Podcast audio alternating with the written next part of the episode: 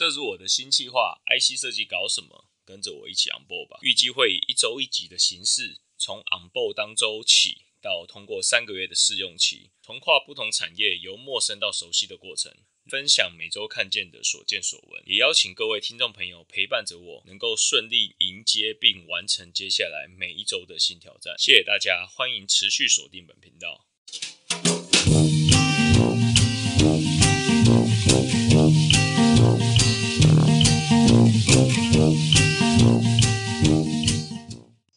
大家好，这里是江湖尬聊，我是主持人 Vic，谢谢大家继续收听本频道。本集依旧是 IC 设计搞什么的第二周，那时间来到了第二周，那时逢快要进入的中秋年假，这一集想要跟大家讨论几个我的所见所闻的一些小故事。本周的小故事发现的是中秋节礼亲情一种，本周服委会开始就有一些动作，类似说要发放礼品或是礼金。那包含厂商啊，包含代理商啊，包含我们客户端都要业务都要去拜访去送礼，或者说用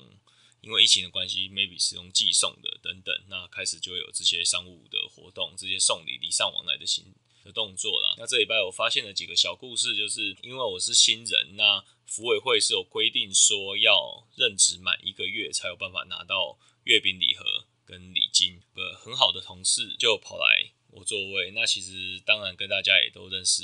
一两个礼拜了。那他就很热情跑到我座位说：“嘿，Vic，你刚来，所以你应该是没有办办法拿到公司的月饼礼盒，所以这个月饼我先让你选。那这个月饼是某某某客户送来的，也是一个非常知名的北部五星级饭店的月饼，里面有六盒装，那你可以挑个两三个，你想要的都可以直接先拿。”反正剩下的我也是要留给同事去全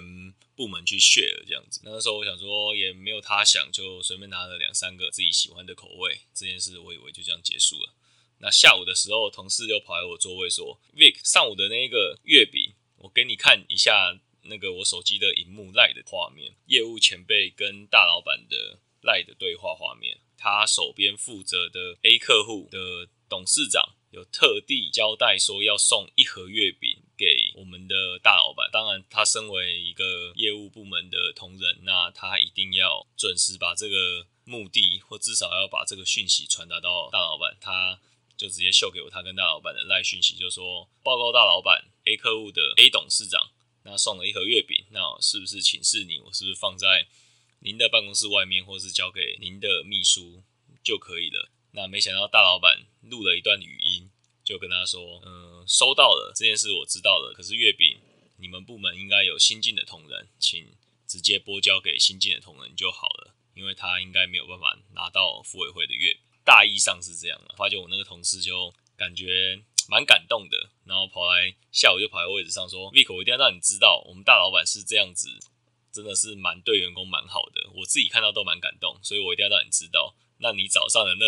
三颗月饼，我跟你换回来，因为我这整盒的月饼都能够给你，这就是我们大老板照顾这种不管是新进员工的心心意啦。那当然，我当下也是觉得哇，这个大老板确实是蛮高的高度，那也都蛮体恤员工，那确实也会让我感受到说，好像是成为一个大家庭的一部分了。所以这就是一个小故事。那第二个是说未来。如果有机会慢慢年资开始升之后，以后一定会有机会跟大老板去做一些互动或是会议。有机会我也希望能够当面亲口再跟大老板讲述这个小故事啊，也表达感谢之情啊，因为毕竟对我来讲是一个印象深刻的小故事。好，那接着就是来到了礼拜三左右，那公司的月饼是礼拜一发的，那礼拜三又突然接到了一封 email，那 email 是由总务单位发送的，总务单位里面大概就林林总总。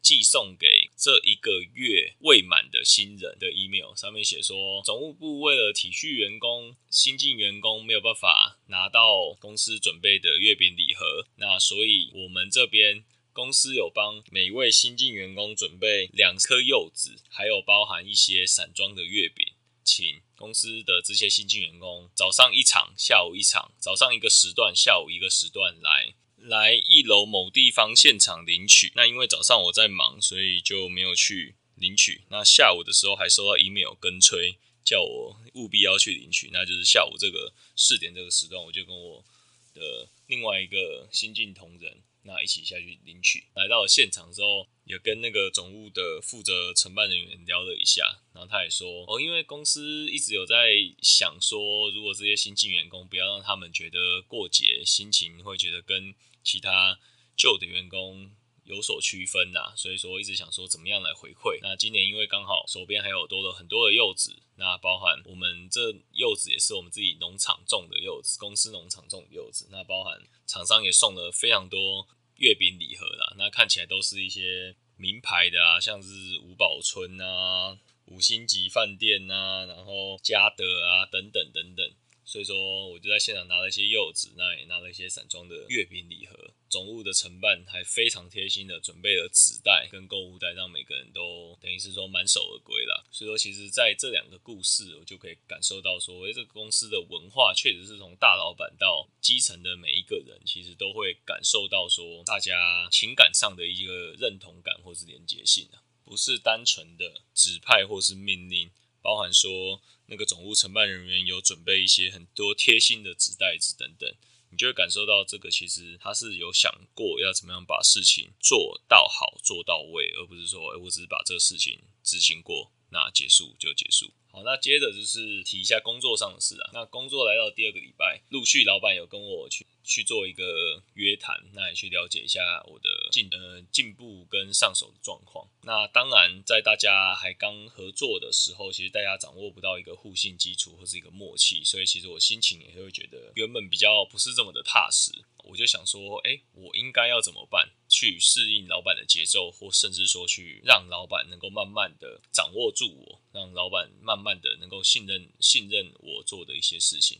所以刚好最近也听到了，也看了一些书，也听到了一些一些前辈有在分享说该做什么事啊。所以说我这礼拜就透过一两次跟老板谈话的简短 meeting 里面，我就去想办法去确认老板对我的目标。那老板跟我说，他对我的目标可能跟一般人不一样。他说，像我们这种外面进去的人，他对我目标是希望我能够跳脱框架，做出一些新的东西，像是多去开发新的客户。过去可能就有同事没有时间或没有资源去好好做好的一些很有潜力的客户，那我能够透过我过去的一些历练，能够去开发。这就是我确认老板对我的期待跟目标。接着，其实你该做的事情是说，你要主动跟老板透过 meeting 的方式说，让他知道说，你接下来你预计要怎么做，或是你预计做哪些事情，来达到刚才第一项老板对你的目标。所以我可能就会跟他讲，透过这礼拜的会议，我就。在想了一下，我就跟他讲说：“哎，我是不是可以去哪里哪里得到我们现有的客户资料？接着，我是不是可以去哪里哪里捞到说哪些客户是过去曾经送样过，或是过去曾经拜访过，但最后却没有实际交易金额或者实际量产的客户？我就把这些客户去做一个分类跟注记。我们现况 maybe 还没有做很大的客户，那我是不是可以先扫一遍这些的清单？那我就稍微用 Excel 表把。”这些客户去做一下分类跟过滤啦。我下午的时候我就拿这些客户名单去给老板看，老板就说：“哎，不错，Vic，你大概我确实就是对这些潜在客户是觉得还有很多的发展空间。所以说，第二点其实你应该做到的是，你预计做哪些事情来达成目标，或是说你接下来打算怎么做？我就说：哎，那如果是这样的话，那这些客户我会用过滤的方式。那当然我一个人做，我可能能力也有限，时间空间，我也要打得精准。”我可能要能够过滤到年底前，我过滤成十家、二十家，那我再集中火力来去做开发。那接着第三点就是说，你当你第一项确认老板目标有做到，第二项预计要做什么事情来达成老板给你的目标，这两件事情你如果都有做到，第三项其实蛮重要，就是你要定期去做回报，去做 P D C A，来让老板知道你目前。